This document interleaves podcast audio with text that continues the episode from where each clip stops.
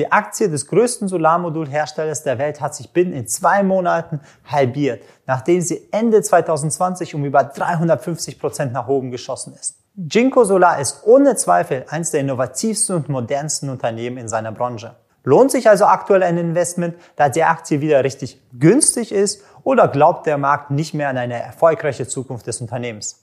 Bleib unbedingt dran, bevor du investierst, denn wir analysieren die Fundamentalen des Unternehmens, wo sich die Stärken und Schwächen von Jinko befinden und zeigen dir auch interessante Preisbereiche sowie passende Strategien, damit du risikogeschützt investieren kannst. Jinko Solar ist ein chinesisches Unternehmen, das 2006 gegründet wurde und ihre Solarenergieprodukte seit 2009 weltweit vertreiben. Sie errichten Solarparks, die zu den größten der Welt gehören. Der weltweite Marktanteil beläuft sich auf rund 10 Prozent und sie weisen mit die günstigsten Produktionskosten in ihrer Branche aus. Durch ihre Produktionsstandorte in China, Südafrika und Malaysia sowie zahlreiche Großprojekte und Tochtergesellschaften ist Jinko zum größten Solarmodulhersteller überhaupt aufgestiegen. Werfen wir also einen Blick auf die Geschäftsbereiche des Unternehmens und wie es überhaupt zum Umsatz kommt. Fast 96 Prozent des Umsatzes generiert Jinko über die Herstellung und Vertrieb ihrer Solarmodule. Hinsichtlich der Effizienz und der erzeugten Energie gehören die Jinko-Produkte zu den Spitzenreitern. Die verschiedenen Solarmodule werden in vier verschiedenen Kategorien und unterschiedlichen Ausführungen unterteilt. So kann jeder nach dem Budget und der benötigten Energie das richtige Produkt für sich heraussuchen.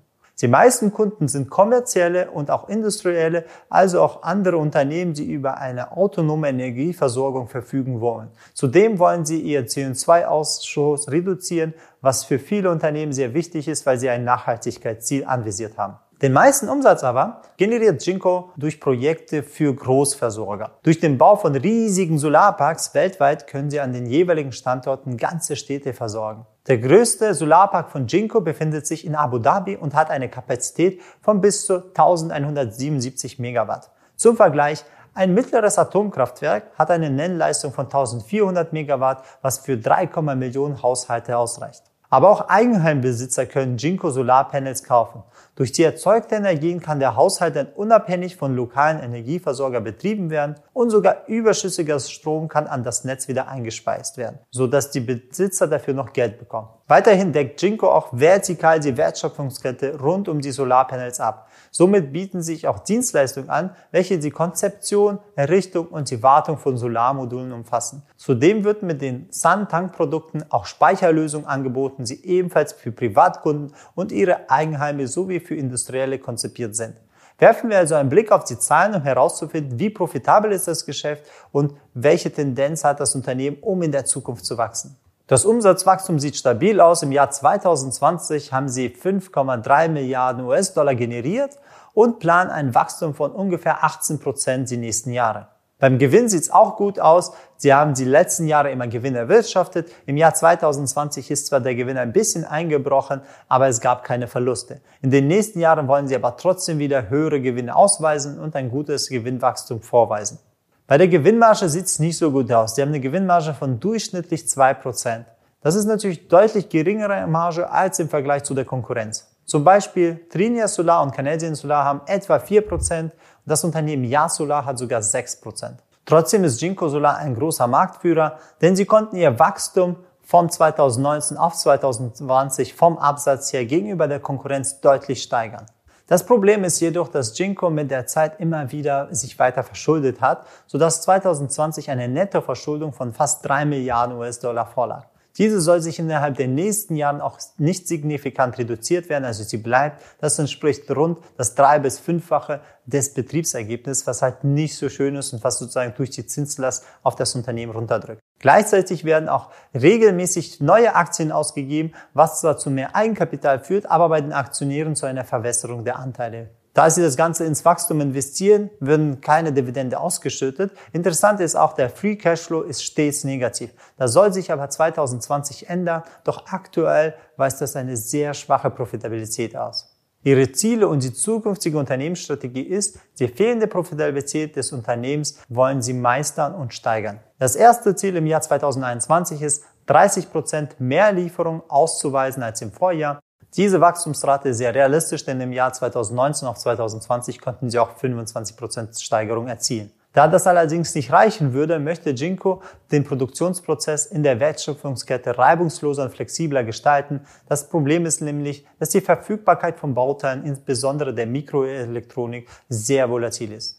Sie wollen weiterhin auch ihre Fähigkeit zur technischen Innovation und ihren super guten Ruf nutzen, um viel größer zu expandieren und neue Geschäftsmodelle zu entwickeln. Also man erkennt es auch bei den chinesischen Unternehmen, sie neigen nicht dazu, in ihrem Bereich zu bleiben, sondern sie wollen immer neuere Geschäftsbereiche und noch mehr Umsatz an sich zu ziehen, kostet aber natürlich das Wachstum auch sehr viel Gewinn bzw. erfordert sehr viel Kapital. Der Markt für Solarenergie bzw. für die Panelsherstellung ist sehr stark umkämpft. Jinko mag zwar der größte sein, aber der steuert langfristig auf eine finanzielle Schieflage zu, wenn sie es nicht hinkriegen, profitabel zu sein. Weil es bringt nichts, immer neue Schulden aufzunehmen oder noch mehr Aktien rauszusetzen, wenn man nicht irgendwann die Kurve kriegt. Ne? Aber solange sie wachsen, sieht das der Markt ja positiv und durch ihre Innovation und Unternehmensgröße können sie es schaffen, noch größere Marktanteile zu erobern, bevor sie anfangen, profitabel zu werden. Im Hinblick auf diese Zahlen ist es ein Wachstumsunternehmen mit einer guter Substanz. Man muss halt nur einfach gucken, dass sie sich nicht überschulden, weil sonst wird das kritisch fürs Unternehmen. Aus diesen Gründen ist das Unternehmen auch in den letzten Monaten etwas stärker gefallen. Wir schauen uns mal an, lohnt sich nochmal der Einstieg oder wo sind die interessanten Einstiegsbereiche?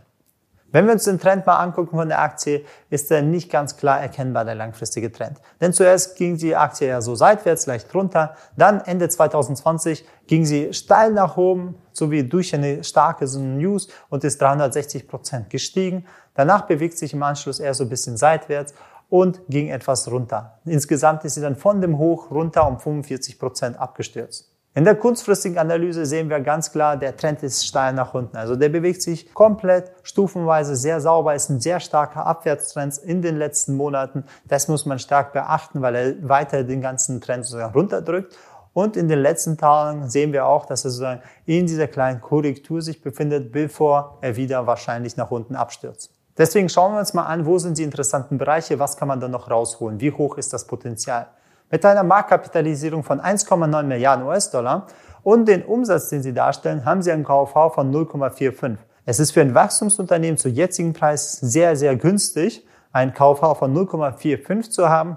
Muss man aber bedenken, höchstwahrscheinlich ist das KV so gering, da die ganzen Schulden und alles, was auf das Unternehmen drückt und die Perspektive jetzt nicht so gigantisch ist wegen der geringen Marge. Wobei der adressierbare Markt, wo sie unterwegs sind, mit 223 Milliarden US-Dollar bis 2026 wachsen soll. Die erste interessante Zone bewegt sich bei 30 bis 25 Dollar. Dort ist die erste Value-Zone, wo es sich auffangen kann. Und die zweite Zone ist zwischen 10 und 15 Dollar, wo dann der unterste Value-Bereich sich nochmal befindet. Falls die Aktie komplett runterfällt, dann wird sich in diesen Niveaus stabilisieren. In den Kurzfristbereich würde ich eher darauf gucken, dass man wahrscheinlich eher diese Aktie auf Fallenmarkt setzt, bis sie in diese Value-Zone reinkommt. Wenn sie in diesen Value-Zone unterwegs ist, dann kann man gucken, wo steige ich ein, aber darauf ist zu achten, der langfristige Trend wurde nur durch eine Bewegung gemacht, also ist nicht so stabil und intakt. Dementsprechend muss man erstmal warten, bis es sich in dem Bereich 1 oder 2 halt etwas stabilisiert, beziehungsweise dazwischen, um dort einfach zu gucken, wie steige ich ein. Dabei ist aber äh, wichtig, man muss da gucken, dass die Einstiege nicht zu aggressiv sind. Man muss ein bisschen warten, bis sozusagen der Boden gebildet ist und währenddessen dieser kurzfristige Trend komplett zu erliegen bringt, um das Ganze wieder nach oben zu pushen. Eine Einkommensstrategie ist dann nicht so praktisch zu fahren, weil der langfristige Trend nicht stabil ist und deshalb durch die Volatilität es nicht so praktisch ist, dass man da ganze Zeit diese Aktien sich reinholt. Dementsprechend muss man eher dabei gucken, wo steige ich ein, wenn sie in diesen Value-Zonen ist und dann gucken, wenn man sie günstig geschossen hat, dass sie weiterhin Wachstum schaffen und irgendwann diese Schulden abbauen. Abonniere auch den Kanal, wenn du weitere spannende Aktienanalysen und Wissenwertes zu Aktien bekommen willst und zum Finanzen. Ich wünsche dir alles Gute, Eider von Finment.